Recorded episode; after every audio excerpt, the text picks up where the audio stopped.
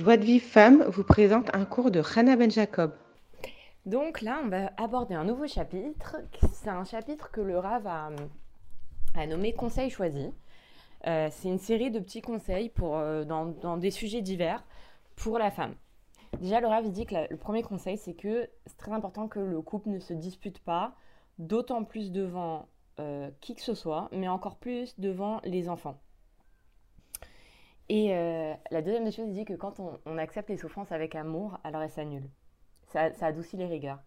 Il raconte qu'il y a un homme qui est parti voir le Harizal et il lui racontait comment sa, femme, elle, euh, elle, lui, faisait vivre une vie euh, très difficile, elle lui menait une vie très difficile. Et, euh, le, Harisa, lui a dit Sache que, que dans un précédent Gilgul, dans une précédente réincarnation, tu étais une femme qui tourmentait son mari. Donc Hachem, il t'a fait maintenant descendre dans le, en tant qu'homme dont la femme le tourmente. Et c'est ça ta réparation. Maintenant, cet homme-là, qu'est-ce qu'il a fait? Il a dit tu dois l'accepter avec amour. Parce que ça explique tes fautes. Maintenant, cet homme, qu'est-ce qu'il a fait? Il est retourné dans sa maison. Il était tout joyeux parce qu'il a dit maintenant, je vais pouvoir faire mon tikkun. Je sais c'est quoi mon tikkun. Je vais pouvoir faire ma réparation. Il rentre chez lui et sa femme, elle a, comme par miracle, elle a complètement changé. Elle est, et, euh, elle est, elle est devenue gentille. Et pourquoi? C'est parce que lui, il avait décidé d'accepter ses, souffrances avec amour. Et maintenant, le Rav, il dit le rôle, il peut être inversé. C'est-à-dire qu'une femme, elle peut souffrir de son mari. Et pourquoi? Parce que peut-être qu'elle, dans une vie précédente, elle faisait souffrir son, son... Elle était un homme qui faisait souffrir sa femme. Et que Hachem, il l'a mis comme ça dans ce truc-là. Donc, euh, donc le fait d'accepter nos, souffrances avec amour, ça euh, adoucit les rigueurs.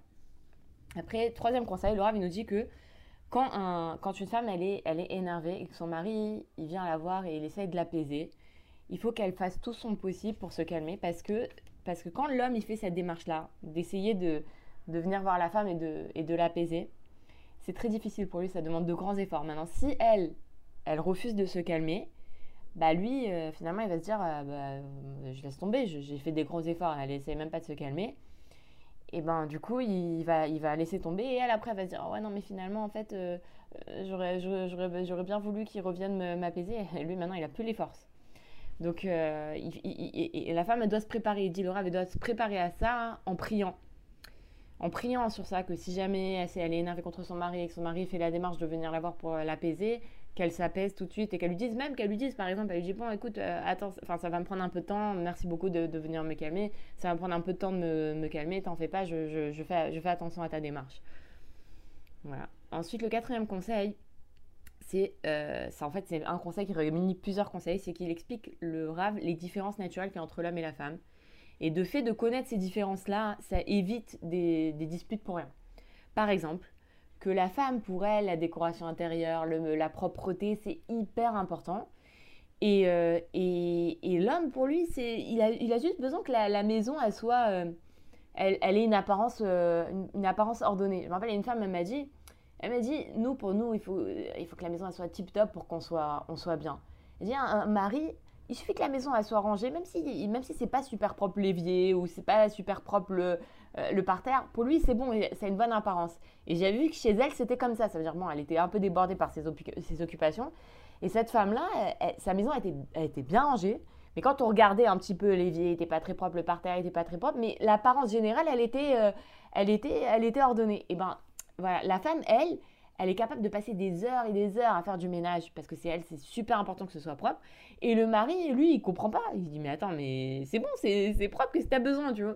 Et donc, elle, elle a l'impression que quand il lui dit c'est bon, c'est propre, elle a l'impression qu'il n'apprécie pas ses efforts. C'est pas qu'il n'apprécie pas. Pour lui, il voit pas le problème. Il voit pas que, que c'est sale. Ça, j'exagère un petit peu, mais euh, si l'apparence de la maison elle est ordonnée, même si dans les détails c'est pas euh, clean, ça brille pas, un homme, ça le dérange pas. Et ça, la femme, elle doit le savoir.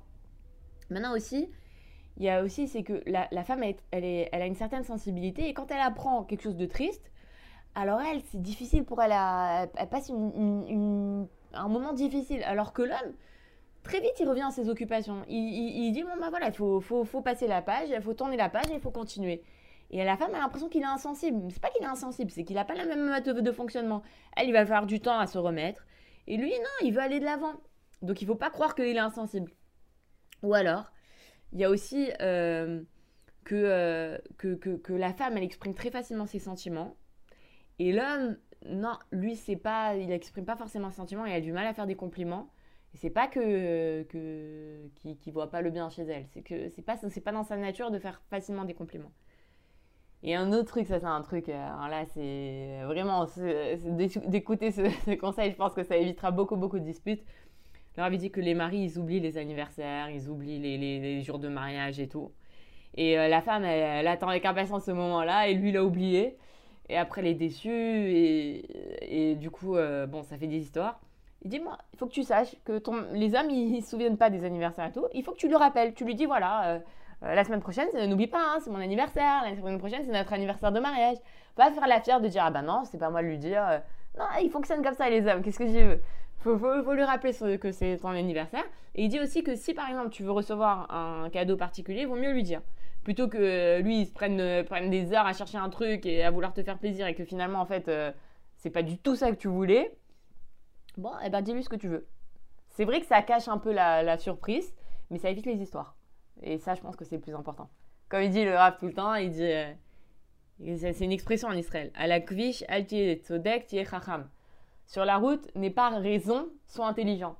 Ouais, c'est vrai que c'est toi qui as la priorité, mais tu veux pas avoir d'accident, alors freine. Bah, c'est pareil. C'est vrai que ce serait bien que ton mari se souvienne de ton anniversaire et ce serait bien qu'il t'offre le cadeau que tu rêves, dont tu n'arrêtes pas de lui faire des allusions depuis euh, trois mois. Mais bon, peut-être qu'il n'a pas compris les allusions, donc autant lui dire clairement. Euh, voilà. Donc ça, c'était pour le quatrième conseil. Cinquième conseil, euh, Laura nous dit que il y a beaucoup de, conflits qui, éclatent autour de l'argent. Et ça, c'est un problème de Emouna. Parce que l'argent, ça vient. Des fois, la, fille, a dit Ouais, t'as vu mes parents combien ils ont donné pour le mariage et toi, tes parents, ce qu'ils ont donné. Je dis Non, c'est pas pas les parents qui donnent la part. ça, c'est HM. Si HM, il veut te donner par, par son, son, ses parents à lui ou par tes parents à toi, c'est non, mais c'est lui qui donne. Sixième conseil, euh, on l'avait déjà vu, c'est qu'il ne faut pas habiter près des parents ou des beaux-parents parce que du coup, ils peuvent s'immiscer dans, euh, dans la vie du couple. Et il dit que c'est mieux d'habiter dans, dans, une seule pièce ou même dans une remise plutôt que d'habiter euh, à proximité des, des, parents, des bons parents, des beaux-parents. Aujourd'hui, l'audio est un peu plus court que d'habitude. c'est un chapitre assez court.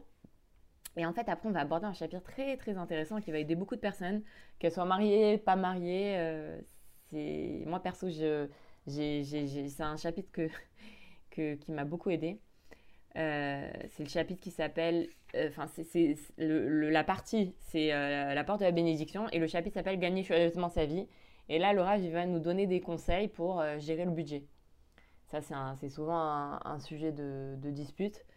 Et, même, c'est un sujet de souci pour n'importe quelle personne, hein, de, gérer son, de gérer son budget. C'est pas toujours évident. Là, il a des conseils très très forts et qui sont assez.